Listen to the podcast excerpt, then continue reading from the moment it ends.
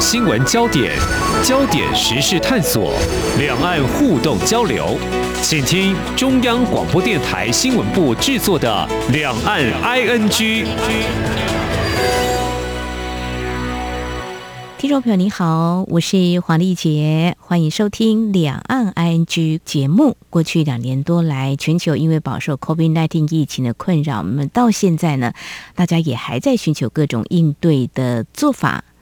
嗯，其中接种疫苗来对抗病毒，尽管有一些人可能因为它的快速问世有些安全性的疑虑，不过呢，还是有很多国家，包括台湾呐、中国大陆都做出这样的选择。只不过所施打的品牌是不同的哦。像在台湾，我们除了自己开发的高端疫苗之外，我们也向外来采购疫苗，像是 AZ 啦、BNT 还有莫德纳这些新冠疫苗。那么中国大陆大概就施打自制的国药跟科兴疫苗。其实呢，有多款疫苗都是因应疫情火速蔓延，加速了研制生产的脚步。但我们有句话说，机会是给准备好的人哦。那么在外界还是呢，不容否认有忧心在抢快啊、这个开发的情况之下，可能有一些不放心。那么其实这些疫苗之所以能够在疫情爆发后的一年内就可以让我们人类来施打，绝对不是拿生命开玩笑，应该是有一定的专业支持。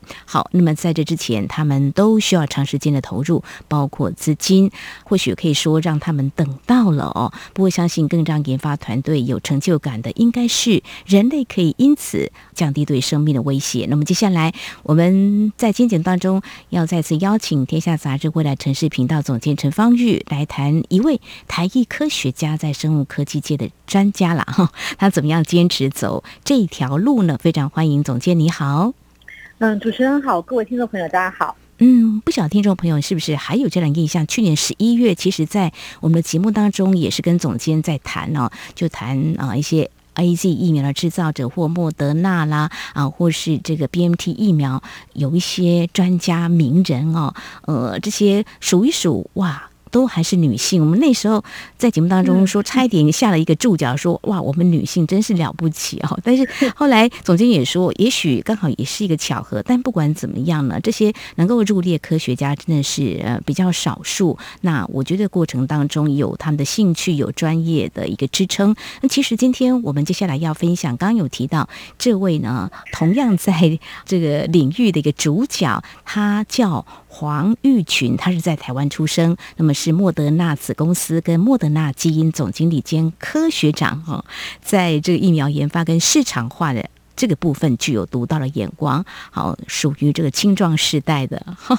总监怎么样找到这位？我们在台湾常说台湾之光，应该说就是在各个领域都有一些非常杰出人才。我想在这个时候这样子给他这个封号，应该也不为过。怎么样找到这位科学长的呢？呃，我我先讲发现这一个人的一个过程，嗯，就是说，其实在今年大概二月的时候，呃，天下文化他们是陆陆续续出版了一系列跟疫苗研发有关的书籍，那几个主要的研发公司，像莫德纳，或者像 BNT、AZ，或者是其他所有的公司的这些故事，其实都有被出版成书籍。这样，那过年的时候我就自己在看，其中有一本叫做《疫苗商战》。那这本书它其实就描述说，当这个疫情发生的时候，全世界各国的这个疫苗公司，他们如何的去用非常快的速度去研发，找出能够对抗病毒的这个疫苗的过程，这样。那我就读读这本书，读读读到莫德纳的这个部分里面，就提到说，哦，当时莫德纳他们其实也是面临了很大的资金上的压力，就是一直觉得做不出来用 mRNA 去做药物这样子。那这个时候就有一个台裔科学家，他就哎，就是突然就在这个企业关于他的角色，就是说，哎，他其实呃在莫德纳成立大概两三年之后加入。那他看了这个当时公司卡关的这个研发，就说：“哎，其实我觉得这个 mRNA 很适合拿来做疫苗的研发。”这样。嗯。那也因为他这一句话，所以哎，公司就决定把原本是要研发药物，而转而去研发疫苗。那也因为有前面这几年的这个铺陈，所以到了新冠肺炎爆发的时候，嗯，他们就很顺理成章的直接把它拿去做疫苗，所以就变成。很快的，就是原这只是一家很小的小公司，那既然它研发的速度竟然可以跟其他几家像 AZ、像 BNT、辉瑞都是超级大的公司，它的研发速度竟然可以跟他们就是其实只落后一点点，基本上差不多时间上市，所以这其实背后是一个还蛮惊奇的过程。那就看到有台湾人在这个研发过程里面，我就觉得很好奇，想说那我就把这个人找出来，这样去搜索他的名字，那就发现基本上没有什么关于他的报道，很少，大概一两篇，而且讲的也都是莫德纳的事情，不是关于他个人的事情，嗯嗯。只是书里面有提到说他是台湾人，然后他十四岁去美国当小留学生。那他一度很想要回台湾，但他爸妈不准他回台湾，所以他就留在美国，一路的 呃读医学、读生物，然后最后就是在二零一二年的时候到了莫德纳这样。哦，那后来我就反正我是用了我各种。方法去写信给他，私信给他这样子，然后大概一两个礼拜都没有回音这样。哦，那我就想说啊，那因为我也知道国外的一些这些上市公司，可能他对于发言是管的比较紧的，所以有可能这样子，他可能也不方便回应这样。嗯哼。但后来我还是去找了一些我觉得可能认识他的人去帮我联系他这样，所以问了。两三个人之后，哎，有一天大概就在我送信之后的两个礼拜吧，他就突然回应说：“哦，我很乐意接受《天下杂志》的访问。”哇，我觉得。这个心情我可以感受，总经理是不是很开心啊？就觉得锲而不舍，终于呢可以访到，而且重点是，就像我们新闻记者有时候在访问一些对象的时候，很多人访问我也访得到，不好意思，就这样讲，觉得没有什么成就感，只是想说我能够问他什么问题，但是很少人访问的这个是不是不好约访？但是如果能够约访得到的话呢，呃，相信是。大家有缘，另外一方面是，嗯，可能他也希望借由我们这个媒体的啊这样子的一个露出的机会，来分享他的专业。不管怎么样，那个时候你终于找到他，他也乐于做这样一个分享哦。所以这样从一本书，然后联系到这位黄玉群先生，他从二零一三年才进入到这家公司，对不对？而且你刚刚说他是一家小公司啦，吼，当时才是新创，新创的，对，他才成立了两三年的小公司。但是你刚刚有提到一个，我认为是一个很关键，就是说，诶，要不要持续投入药物研发还是疫苗？然后他决定要转成疫苗，公司会支持，这种感觉就觉得。诶，对他的专业是很信赖，就说好吧。如果你以市场化来看，这个商业化眼光 OK 啊。啊，另外一个是比较一种救人的这样子的一个态度跟理念，就说 OK 啊。如果能够研发成疫苗的话，让人类来施打的话，那不就是一件很好的事情吗？那其实最终他们决定要转向，还是要看数字，就是说。哦总不是说，呃，我说转，大家就全部都相信我，因为他说，其实他觉得他最大的幸运是在于他能够拿数字去说服这家公司，从上到下，不管是执行长到其他的科学家，说他这个数字真的证明是真的有效的，觉得说，嗯，好，那既然被你说服，那我们就往那个方向走吧，就是这个样。好，怎么样说服？这很困难。我们。如果新闻记者讲的是这个报道有没有所谓的新闻价值，那科学家讲求的是一个数字，就是你要说服我，所以他说服他们的长官 是什么样的方式啊？书里面是说他、嗯、呃后来才说服他们用 mRNA 来做疫苗，嗯、但是其实我们在采访黄玉群的时候，他是说其实他在第一次面试的时候，他就直接跟他们说。他觉得 mRNA 很适合拿来做疫苗。哦，对，嗯，那只是说后来慢慢的这件事情，当时可能还没有那么快的发酵，只是说后来这件事情到了他的手上的时候，他就决定要来做疫苗这样。但是做疫苗其实有一个很大的风险，嗯、就是说如果你去看那本书，或者你去看其他的、嗯、呃疫苗的发展史，你会发现说研发疫苗是一个非常漫长的过程，可能至少都是十几年起跳。所以对公司来讲，他决定要做疫苗的一个风险就是，这十几年到底公司撑不撑得过去？嗯嗯，其实不知道。那但是总之，嗯，既然有人提议了，所以他们决定用这样数字来说话嘛。所以这个王一群其实他是公司的第二十九号员工。我们还问他，他加入的时候公到底是他自己讲，他说我加入这个公司还很小，不是我是第二十九号员工这样。其实他是第二十九个加入的人啊，就是公司还非常非常小，二十九个人的公司，大家可以想象那个营业额可能也不是太大吧，这样。那所以他加入之后，他就决定先拿来用 mRNA 来研发流感的疫苗，然后在小老鼠上面做实验。那结果做出来实验就发现说，这个小老鼠血液里面的这个抗体非常高，大概是其他疫苗的一百倍。哇！那这个实验结果，他拿到猴子的身上去实验的话，也得到了相同的结果。所以意思就是说，哦，如果流感疫苗可以的话，那他同样的技术拿去研发其他的疫苗，或许也是可以成功的。所以是因为这个原因有这样的数据，所以他们在呃新冠疫情爆发的时候，就直接就转去做新冠的疫苗。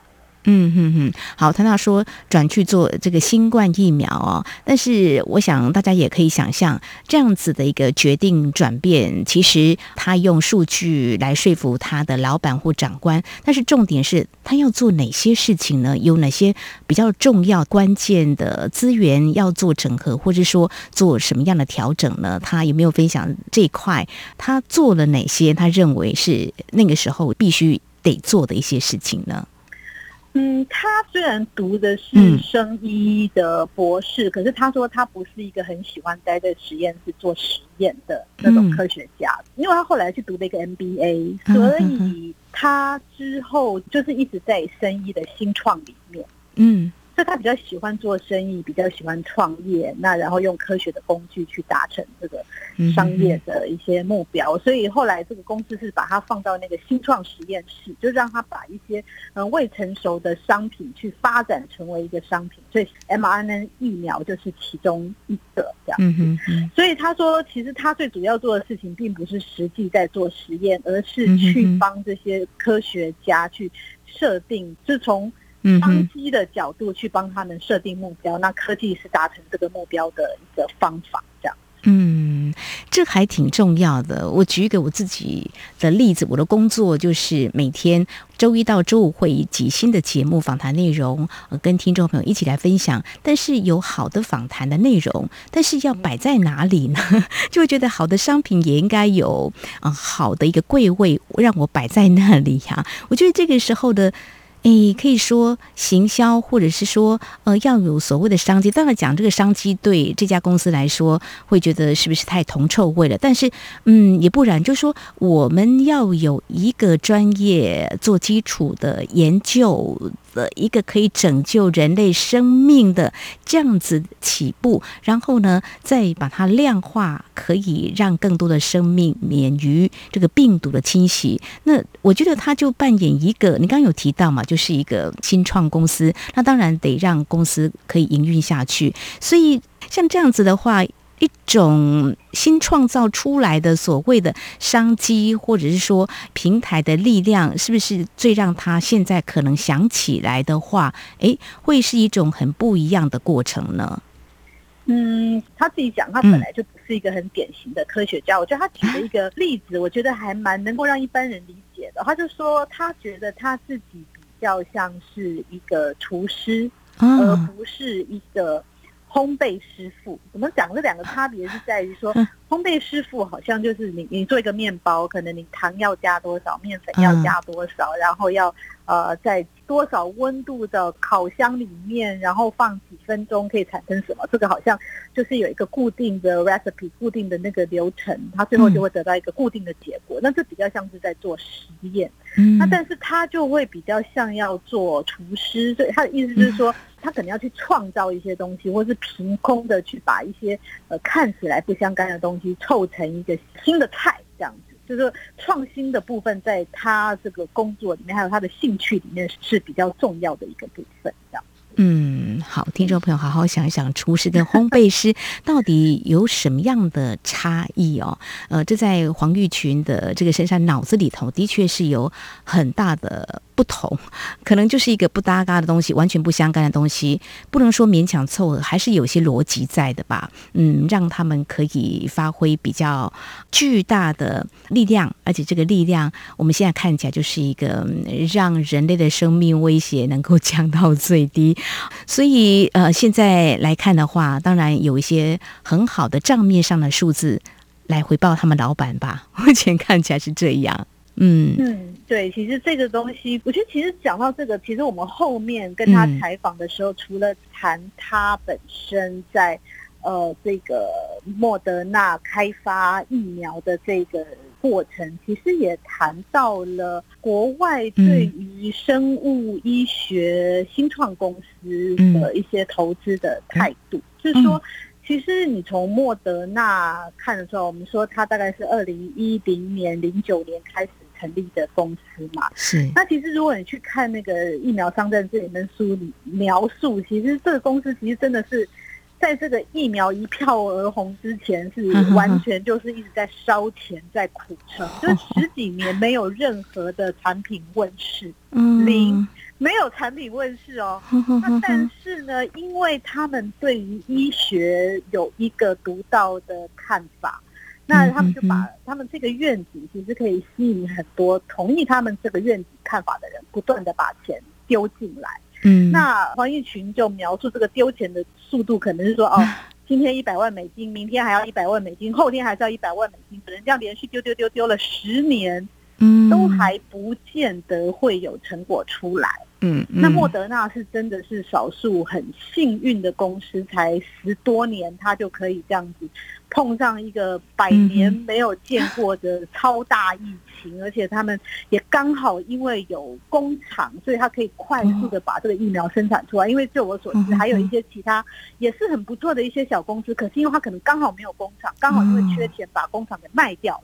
嗯，所以后来等到要生产的时候，他找不到工厂，或是工厂不合格，所以导致那个生产也是就是一延再延，所以没有办法赶上这一波。所以其实的确是，当然莫德纳也准备好了，但是他这个时机也是非常的重要。那更重要的是，他们的投资人对于投资这家公司的态度，是他可以忍受十年都没有任何成功的产品出现，嗯，但是还是可以愿意继续投资。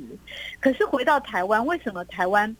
好像我们一直没有看到什么很成功的呃生技医疗的公司呢，甚至呃高端，就是我觉得大家是用一个非常严格的态度在审视他们，就是呃好像就觉得说，哎，怎么卖太贵啊？怎么一直没有成果啊？什么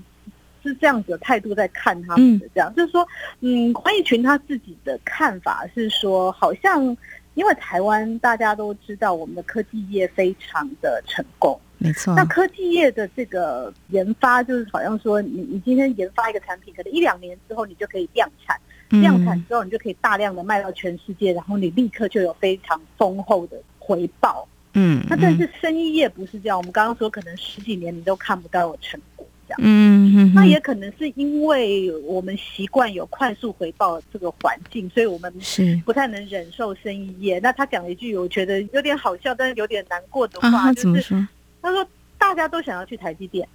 但没有人想要当科学家。呃，的确，这一两年，特别是因为疫情，你看这个呃汽车晶片的短缺，其实台积电它也是耕耘了好几十年，才有今天这种被全世界看到。台湾之所以 很不一样的哈，有这批工程师，当然也因为这样。”我们的确，现在工程师好抢手哈，大家都想去当工程师。嗯、大家所看到的很简单的，就比较物化的形容，就是你年薪可以拿到多少多少多少。那其实台湾有蛮多优秀的人才也有投入这个生计界啊，不过这个问题到底出现在哪里呢？我觉得刚刚总监有分享，就是说黄玉群他有提到，在美国，就算一个新创的一个事业，也有一些投资者的眼光也会。投注在你身上，他们愿意长时间的等待，这是其中之一。那另外还有什么样的原因呢？我想稍后再请总监来跟我们谈黄玉群他怎么样来观察。其实台湾应该也是有这种条件，或是也有一些机会，可以在生技业做一些贡献，应该也可以的。我想稍后再请总监来跟我们谈。只有新闻，还有您想知道的两岸时事，都在《两岸 ING》节目。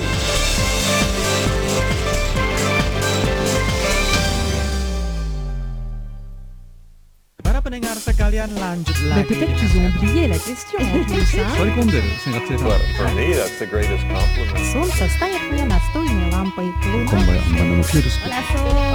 你世界的那个尽头请你跟我这样做。哦哦哦 turn on your radio 阳光 RTI，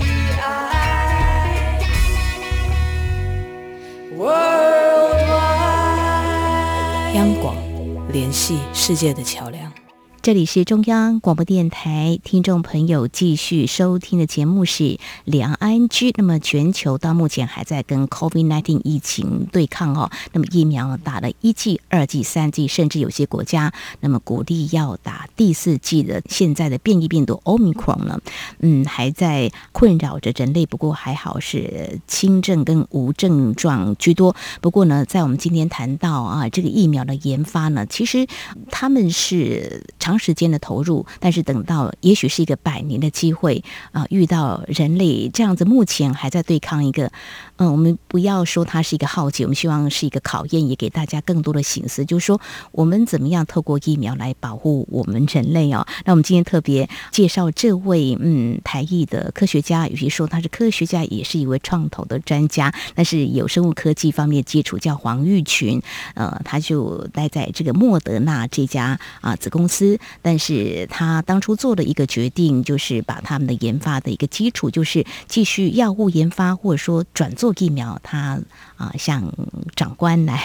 建议，就是投入这个疫苗。果真呢，呃，也让他可以实现了，也许他理想当中的。一个继续研发的道路。好，那谈到就是说，美国他们在生物科技界，比如说一些创投公司，他们愿意等待十年。那在台湾，我们刚有提到，很多人可能也许是比较想当工程师，那科学家是不是就有一些考虑哦？黄玉群他怎么样来看台湾这个情况呢？嗯，因为其实如果从那个机会成本的角度来看，嗯、的确进台积电就是你立刻进去就是几百万年薪嘛。对那可是你做一个生计的科学家，尤其是在台湾，你可能就很难达到这样子这么快速的报酬，甚至可能最后甚至可能没有报酬。嗯、那我觉得这个这样的一个环境，其实也让现在我们台湾一直在讲说哦，智慧医疗，智慧医疗。嗯、那也有我认识一些医生，他们其实也是放弃了原本可以非常安稳的，就是一路当医生，每个月领。几十万的这样薪水的道路，然后转而去投资创业这样，嗯、那他们他们当然就是面临很大的机会成本，就是说他不但不能领这样的薪水啊，还必须要投入这样。嗯、那可是他们这样子，在国外可能因为只要一旦你研发成功，你背后的报酬可能就当初你投入的可能哦几万倍，可能难以想象。嗯、可是，在台湾，我觉得因为我们不太愿意等。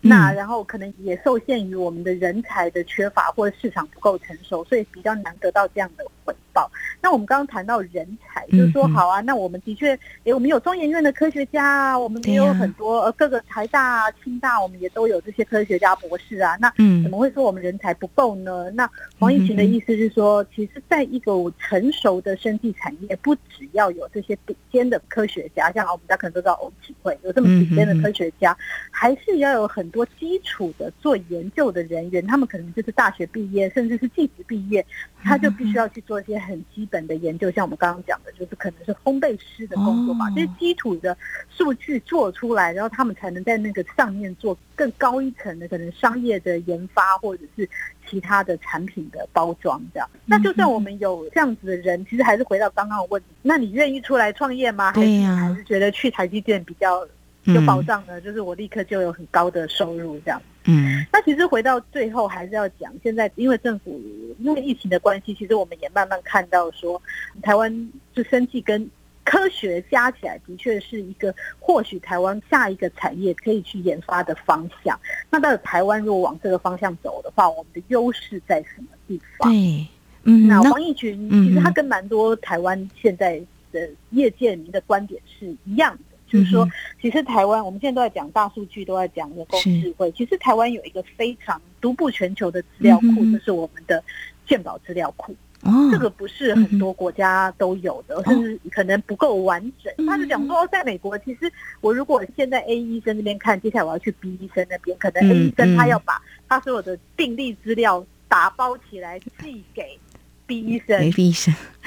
对，是实体的打包。可是台湾可能这个医生只要得到你的许可，你甚至甚至直接去上去呃上云端去看，就可以看到你之前的就医资料这样。嗯，那其实做这些资料，其实做一些呃可能大数据的爬书，那甚至把这些生理资料叠上基因的序列，甚至就可以拿来做一些资讯科技或者是生医产业的一些基础的研发这样。那这个其实就是台湾的差异化的地方。哇，这个台湾有这个健保卡，这个资料，这是一个大数据，是可以做一些研发或者相关资料的一个辅助哦。所以没有善用也是太可惜了。再者就是台湾这个生技产业的发展的这个部分，是不是在这个时候，也许呢也可以去思考，就是说是不是可以打造一个。台湾也有人才，然后怎么样去把这些人才汇聚起来？那么这次的 COVID-19 疫情呢，真的是让大家有更多的面向跟角度可以去思考。比如说疫苗，如果我们可以研发的更多或更快速，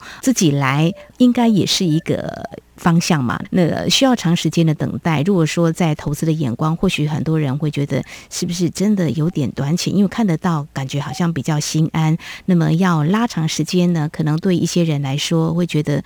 要这样长时间的等待吗？我不晓得这个跟民族性有没有关系啦，哈，还是说 产业的一个前景呢？要让大家感觉到。哦，是一个很确定的政策，就是这样走。那政府就是开一条道路，民众呃这个专业或是投入呢，就慢慢的汇聚起来，也是一种呢啊，是不是可以在这次疫情当中，我们也可以朝这个方向来思考？谈到这个施比受更有福啊，套在科学家的身上呢，就是减灾。但是黄玉群就是台艺这位科学家的身上，就总经跟我们分享的，要当烘焙师吗？还是厨师，他觉得他是一个厨师。诶，他怎么样把这个专业力量给集结起来，把这个资源做最好的运用呢？让一家新创公司呢，在大家形容现在是一个嗯，百年来对人类的生命的威胁呢，可以减灾呢，发挥到最大的能量。非常感谢这么多科学家，他们非常寂寞的付出，但是在重要关键时刻做出影响人类命运的。很重要的选择，也非常感谢我们天下杂志未来城市频道总监陈方玉的分享，非常谢谢总监，谢谢您，谢谢。好，我们在今天听了黄奕群这位十四岁呢就被父母亲送到美国去留学，还不准他回到台湾的杰出的科学家。二零一四年他进了莫德纳公司，其实他所担纲的是接展一个新创实验室。那么这个单位呢，就像新创的孵化器，要观察科技跟商机的变化，并发展差异化的产品。其实非常非常的不容易，要说服一些。专家，另外还有一些创投公司的老板，所以他觉得这样的公司可以透过什么样文化来做一些你想象不到的改变哦。我想分享一下，在这次陈芳玉总监访问到黄奕群，嗯，我们可以透过这样的访谈，再看到莫德纳官网有一个莫德纳心态的一个专区，有列出十二种企业文化，其中有一个就是像老板一样行事。呃，是其中之一，也就是中文的当责了哦，就是全体要动员每个人带着想法来脑力激荡，愿意超越自己的专业，把工作做好。那么这对公司好呢，也让人才想要进来，并且留在莫德纳，因为能够。学到很多啊、我想这是当老板的一定很想希望能够吸引到非常杰出的人才。另外，黄奕群他也分享说，整个公司呢，从执行长到科学家都会思考决策可能带来的影响，而且呢，不只对自己哦，而且是对整个团队、董事会跟整个公司的影响。那么，这能够维持商业决策还有科学实验的严谨度。好，这是在今天节目当中分享给大家的。如果听众朋友您对节目有任何宝贵意见的话呢，都非常欢迎听众朋友加入两岸 ING 节目的粉丝团。你在脸书的搜寻栏位上打上两岸 ING 就可以了。另外，也可以写信到节目的信箱 i n g at r t i 点 o r g 点 t w。王丽姐，感谢您的收听，祝福您，我们下次同一时间空中再会。